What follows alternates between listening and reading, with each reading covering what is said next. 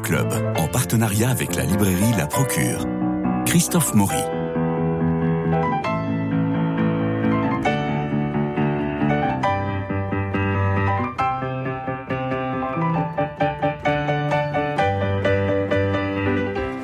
Alors aujourd'hui, eh bien, on va vous donner des coups de cœur parce qu'on reçoit énormément de livres, vous imaginez bien. On en lit presque autant.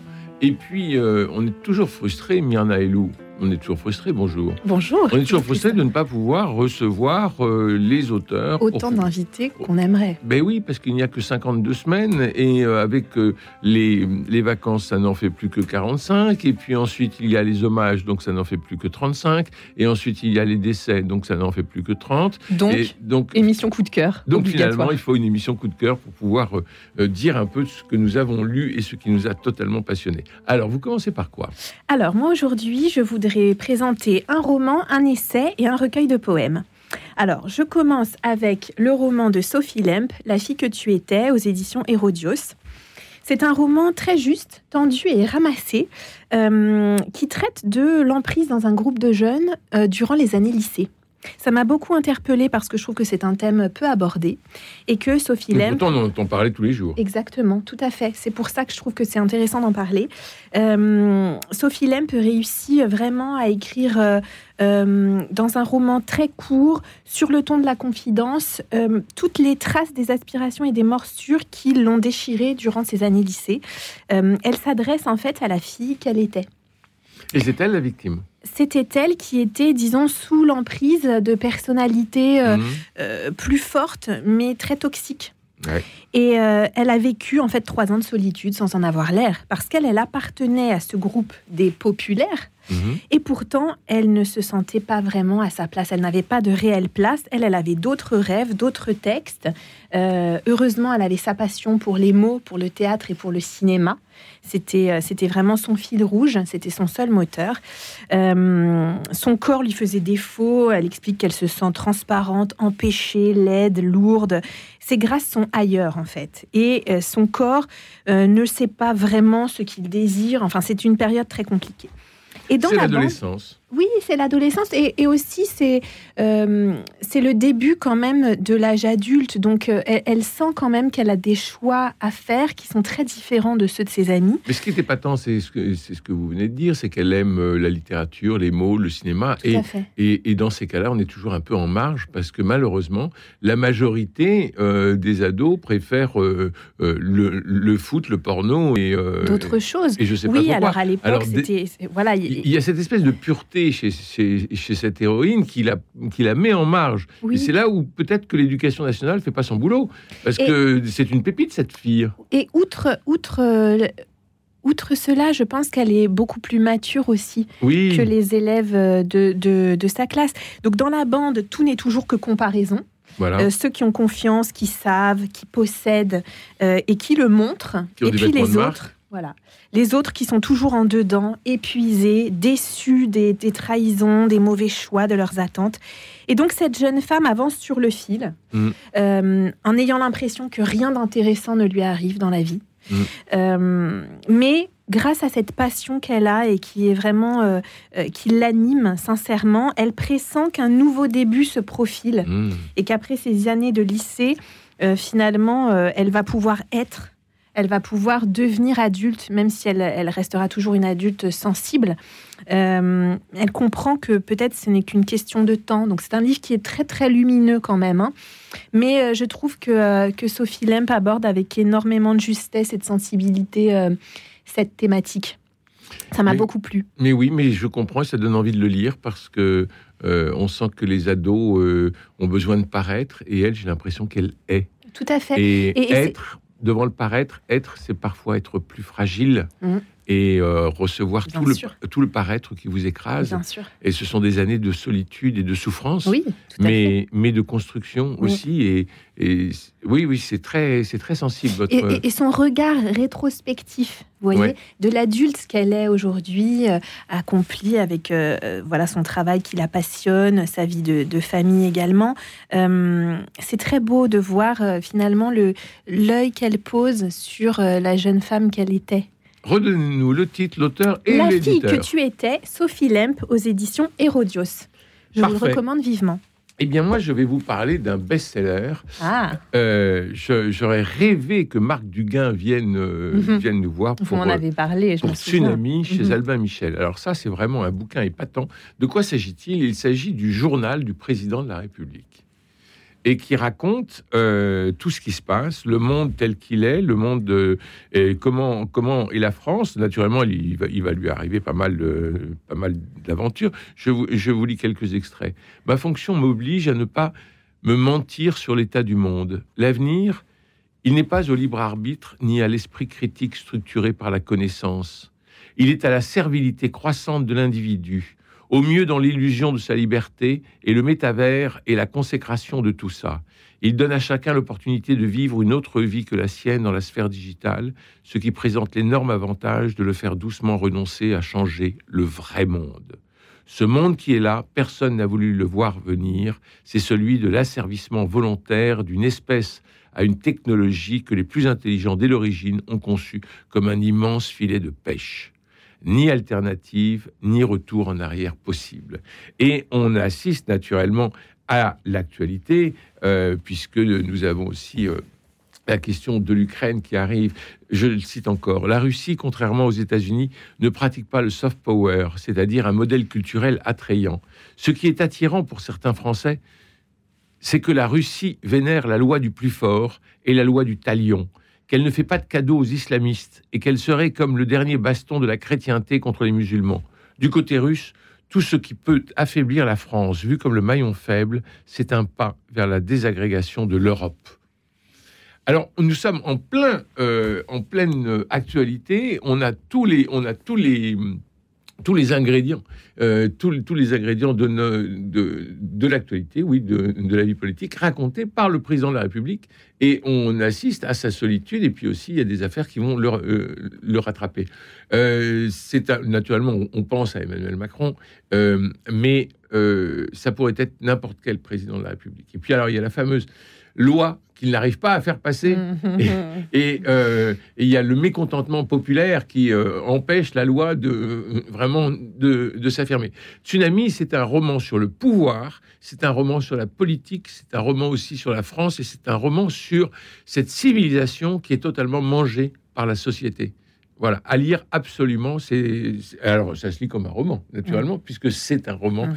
Bravo en tout cas à Marc Duguin, Tsunami. Et si vous voulez euh, lire euh, quelque chose de très fort, toujours de, de Marc Duguin, lisez L'homme nu, qui est un essai sur euh, la numérisation qui envahit le monde et qui fait vraiment froid dans le dos. Donc, il connaît très très bien son sujet. Marc Duguin, Tsunami, chez Alba Michel. À vous. Alors, je continue avec un essai, l'essai de Claire Marin aux éditions Autrement, qui s'appelle Les débuts, par où recommencer. Alors, dans cet essai, la philosophe explore les débuts, le commencement d'un d'un mouvement, d'un rapport aux autres, à la matière, les premières fois en fait. Oui. Donc, il y a des débuts très légers, d'autres plus laborieux, mais euh, quoi qu'il en soit, le début est toujours porteur d'une intensité, d'une impulsion. Et euh, souvent, euh, cette impulsion nous surprend. Hein, tout semblait fini ou figé et soudainement une énergie revient. Alors moi j'ai été passionnée euh, par euh, euh, le regard explorateur de, Claire Marin et, par sa thèse aussi, qui est que cet élan enthousiaste peut être éprouvé à tout âge de la vie, qu'il n'y a pas en fait de rétrécissement de la vie avec un âge dans un premier temps, donc euh, on pourrait imaginer la jeunesse pour un âge pour les débuts et un âge pour les fins ou les pertes. Pas du tout. Il n'y a pas ce, il n'y a pas ce, ce, ce- rétrécissement Mais de que vie. ça fait du bien, Myrna Elou. oui. Répétez-le, c'est Il n'y a important. pas d'âge pour les débuts et d'âge pour les fins ou les pertes. Les débuts On viennent à peut- tout âge. Exactement. On peut à tout moment de la vie être saisi par le rythme d'un début qui nous ramène à nous-mêmes, mais qui met en lumière quelque chose de nouveau de nous-mêmes. Ça, c'est magnifique. On revient à soi en étant hors de soi. Magnifique. Vous voyez ce que je veux dire Oui, Alors oui. c'est passionnant, euh, c'est très bien écrit. euh, voilà, elle est professeure de philosophie en classe prépa, euh, elle est membre à l'ENS Ulm, elle a déjà écrit Rupture et être à sa place aux éditions de l'Observatoire, qui étaient déjà deux essais très très intéressants. Et alors, en lisant ce, ce livre, je voudrais, je voudrais juste vous lire peut-être deux, deux citations. Euh, elle cite Clément Rosset Il n'est pas rare que les idées qui vont nous occuper toute une vie nous apparaissent à l'improviste. Vous voyez, c'est dans cet esprit-là. Il y a un moment qui nous saisit, une idée qui nous saisit, c'est un début. Euh, j'aime également beaucoup Le temps s'écoule de nouveau, les pulsations reprennent, l'amour et la ruse de la vie pour nous ramener à elle. Oh, que c'est joli. Hein? L'amour et la ruse de la vie pour nous ramener Oui. à elle. C'est magnifique, ça. Vous savez euh, peut-être, ou peut-être pas, que je suis franco-libanaise. Et en lisant cet essai, euh, une citation que j'aime beaucoup de Saint Grégoire de Nice, un père oriental de l'Église, un cappadocien, m'est euh, venue à l'esprit. De commencement en commencement, par des commencements qui n'ont jamais de fin. Voilà, je trouve ça superbe. Je vous conseille vraiment la lecture de, de cet essai. C'est très intéressant, avec cette idée voilà, de renaissance, de renouveau. euh, qui peut être finalement quotidien, qui peut arriver euh, à n'importe quel moment. C'est très frais, mais c'est très profond. Et alors, on pourra poursuivre la lecture avec euh, l'éloge de la première fois de Vincent Wackenheim, qui est publié chez Folio Gallimard, Voilà. euh, et qui donne en- encore une fois, comme vous le dites remarquablement bien, cette énergie des, des commencements. C'est ça. Claire Marin, Les débuts, par où recommencer aux éditions Autrement? Alors, euh, Mialet et Barrault, vous savez, c'est un éditeur que j'aime beaucoup Oui, parce que vra- aussi. vraiment tout ce qu'ils euh, tout ce qu'ils font est, est de grande grande qualité. C'est c'est un éditeur euh, qui est place de l'Odéon. Mhm. Euh, Mialet et Barrault et de plus Très en éclectique aussi. oui, et de plus en plus, euh, on reçoit des, des livres d'eux qui sont à chaque fois euh, très très agréables à lire. Et. Ah oui, et alors là, ils ont sorti un abécédaire pour rire de Jacques A. Bertrand. Alors Jacques A. Bertrand. Montrez-nous le livre, Christophe. Oui, oui, mais alors, voilà. Alors, Jacques Bertrand, imaginez-vous qu'il a écrit énormément de, énormément d'ouvrages chez Julliard, euh, chez euh, Bernard Barrault, donc, euh, qui est son actuel éditeur. Et puis, il a fait pas mal de contributions. Et là, ils reprennent une, des, des phrases, des, des, oui, des, des paragraphes, des, des moments euh, de, qui extraient de son œuvre. Alors c'est assez intéressant parce que moi, euh, Jacques Bertrand, je ne connaissais pas. Mhm. Et je me suis plongé dans cet abécédaire pour rire et je me suis... euh, euh, J'ai trouvé ça drôle. Par exemple, je dîne souvent seul par goût. Un repas pris à plusieurs est pour moi une véritable communion et la plupart du temps une véritable communion ratée. Je peux me, me vanter, je crois, d'avoir participé souvent à des communions en tête à tête éblouissantes, mais à des communions à plus de trois seulement satisfaisantes, rarement. Ça, c'est extrait de, Chronique de la vie continue.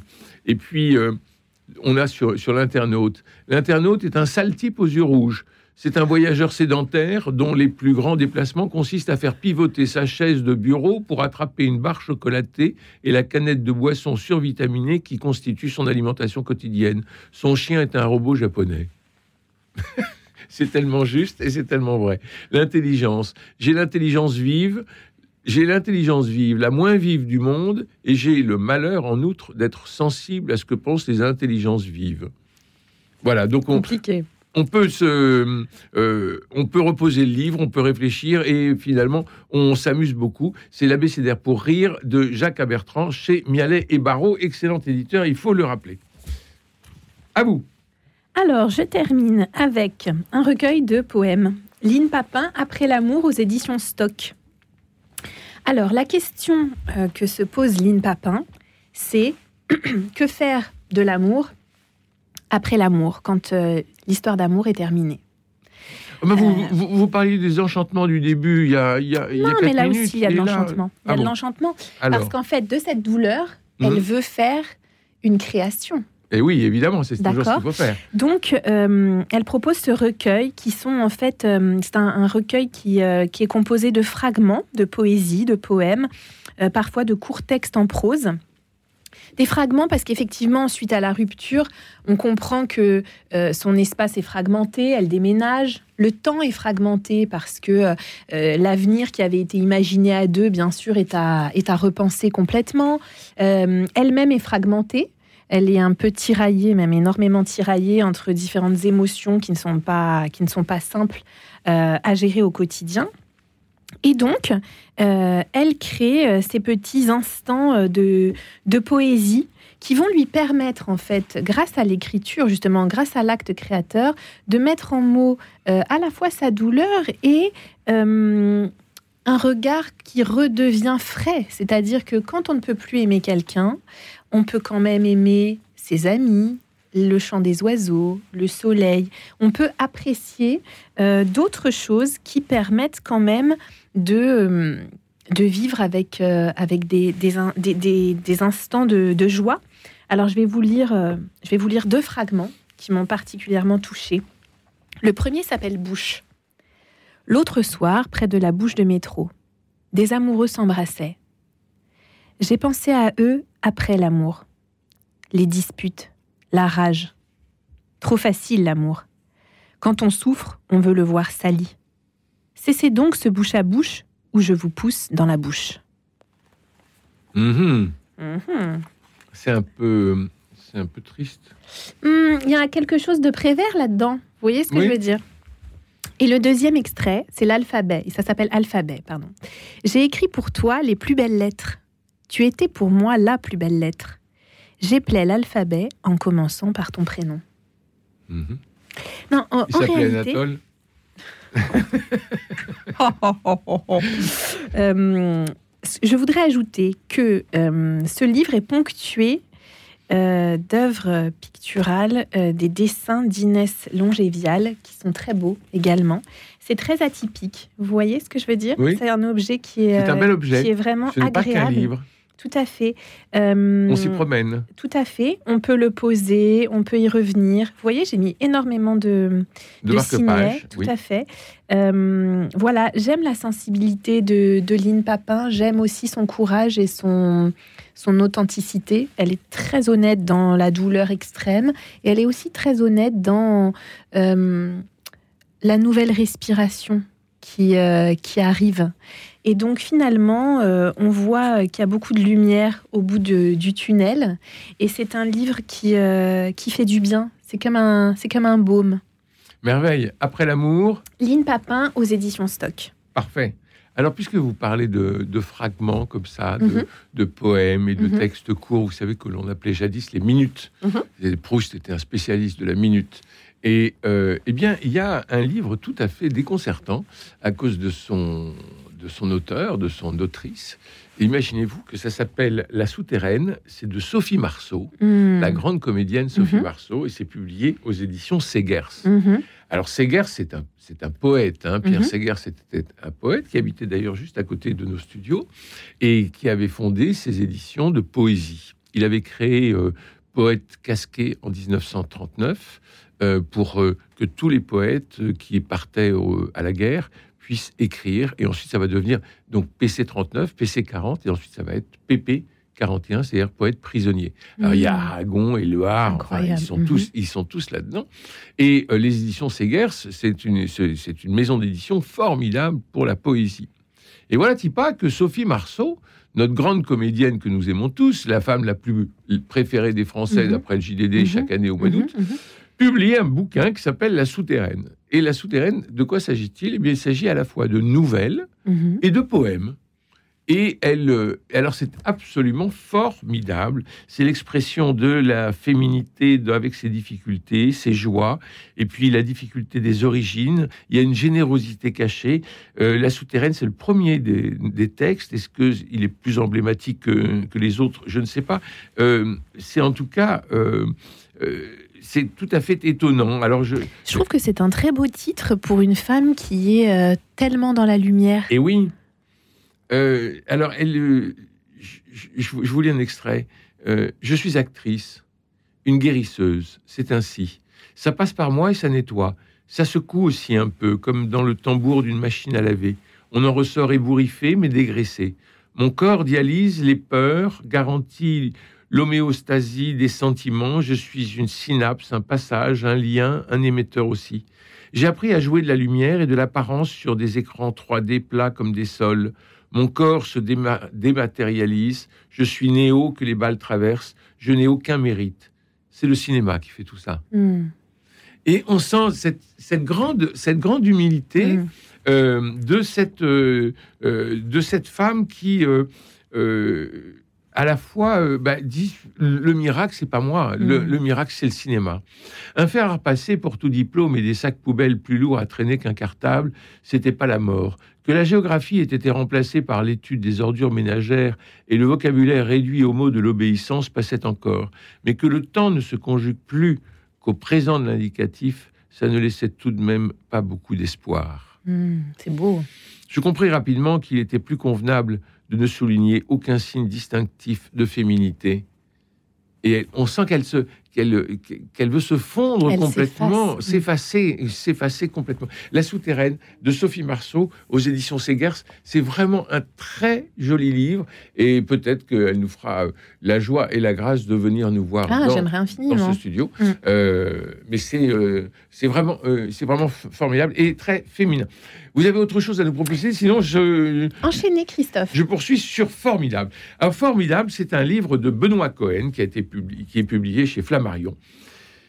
C'est un livre terrible parce qu'il s'agit alors de la mort du père. Mhm. Mais le père va mourir deux fois. Car la question, c'est Comment il va mourir? Voilà, Mm. peut-on mourir euh, à l'hôpital Mm. ou chez soi? Hmm. À l'hôpital, on est en soins palliatifs. Mm. Chez soi, on ne peut pas être en soins palliatifs. Mm. Donc, il- la loi et le débat actuel à la Chambre est très important. Et là, à travers un roman, il va nous raconter deux fois la mort de son père. Une fois, il meurt à l'hôpital, et une autre fois, il meurt dans des souffrances terribles chez lui. Ma mère et mon père partagent leur existence depuis 50 ans, un demi-siècle de passion et complicité. Elle a toujours aimé son humour, sa gentillesse et son pragmatisme. Il adorait sa pugnacité, sa joie de vivre et ses talents de cuisinière. Elle était la créatrice, lui le métronome. Elle a imaginé les choses les plus folles et les a rendues possibles, toujours sur un pied d'égalité. Mais la règle du jeu vient de changer. Il aura suffi d'une jaunisse, d'un scanner, d'une opération pour qu'il passe d'une relation horizontale à un rapport vertical. Un peu plus loin, nous sommes confiants car ignorants. Nous ignorons que beaucoup de gens meurent encore aujourd'hui dans des conditions terribles. Mm.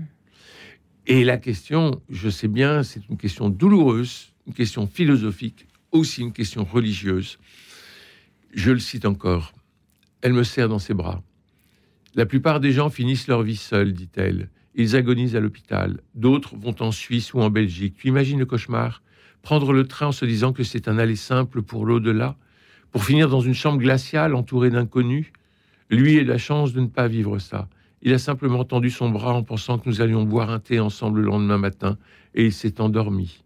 Quelle merveille C'est un livre très important euh, avec ces deux récits d'agonie, celle aidée et celle subie, avec les questions de la douleur et de, la religion, parce qu'elles sont, elles sont importantes aussi.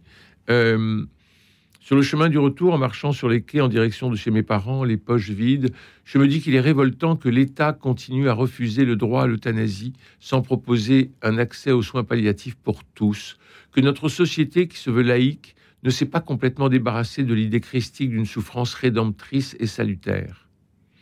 Là encore, c'est des questions qui se posent, Mhm. qui sont euh, et il les pose de façon très très humaine, euh, je dirais presque très humaniste C'est nuancé. et nuancé. C'est un roman. Euh, ça se lit comme un roman et c'est la mort, la mort du père avec aussi euh, des mots salvateurs. Pourtant, en tant que médecin, il aurait dû savoir que reconnaître la maladie augmente significativement les chances de guérison. Pour vaincre un ennemi, il faut l'identifier comme tel. Mhm. Oui, c'est un, parcours de vie Mhm. euh, et un parcours de fin de vie qui est, euh, qui est tout à fait important. De même, alors pour continuer la réflexion, Ça, c'est formidable de Benoît Cohen chez Flammarion. voilà. Et pour continuer la réflexion aux- éditions du Rocher, alors là, on a les témoignages d'un médecin.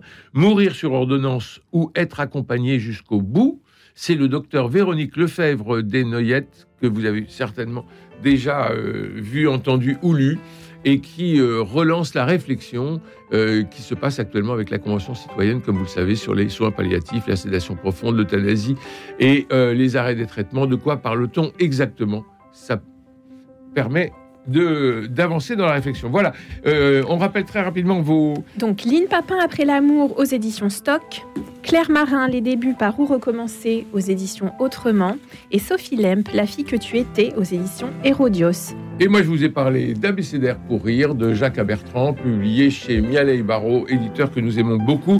Marc Duguin, Tsunami chez Albin Michel, tout à fait génial. Et puis Sophie Marceau, euh, La Souterraine chez Segers. Merci Myrna Merci, pour votre et enthousiasme et, la qualité de votre lecture. Merci Christophe. Il me reste à remercier Jean-Paul Lérine pour la réalisation, Philippe Malpeuch pour les génériques, François Dieudonné pour l'organisation des studios, Louis-Marie Picard et Camille Meyer pour la retranscription sur les réseaux sociaux. En téléchargeant l'application Radio Notre-Dame, vous nous aurez dans la poche et c'est pas mal, croyez-moi. Demain, nous irons au cinéma voir l'improbable voyage d'Arnold Fry, L'île Rouge et Sick of My Life, ça promet. Alors, à demain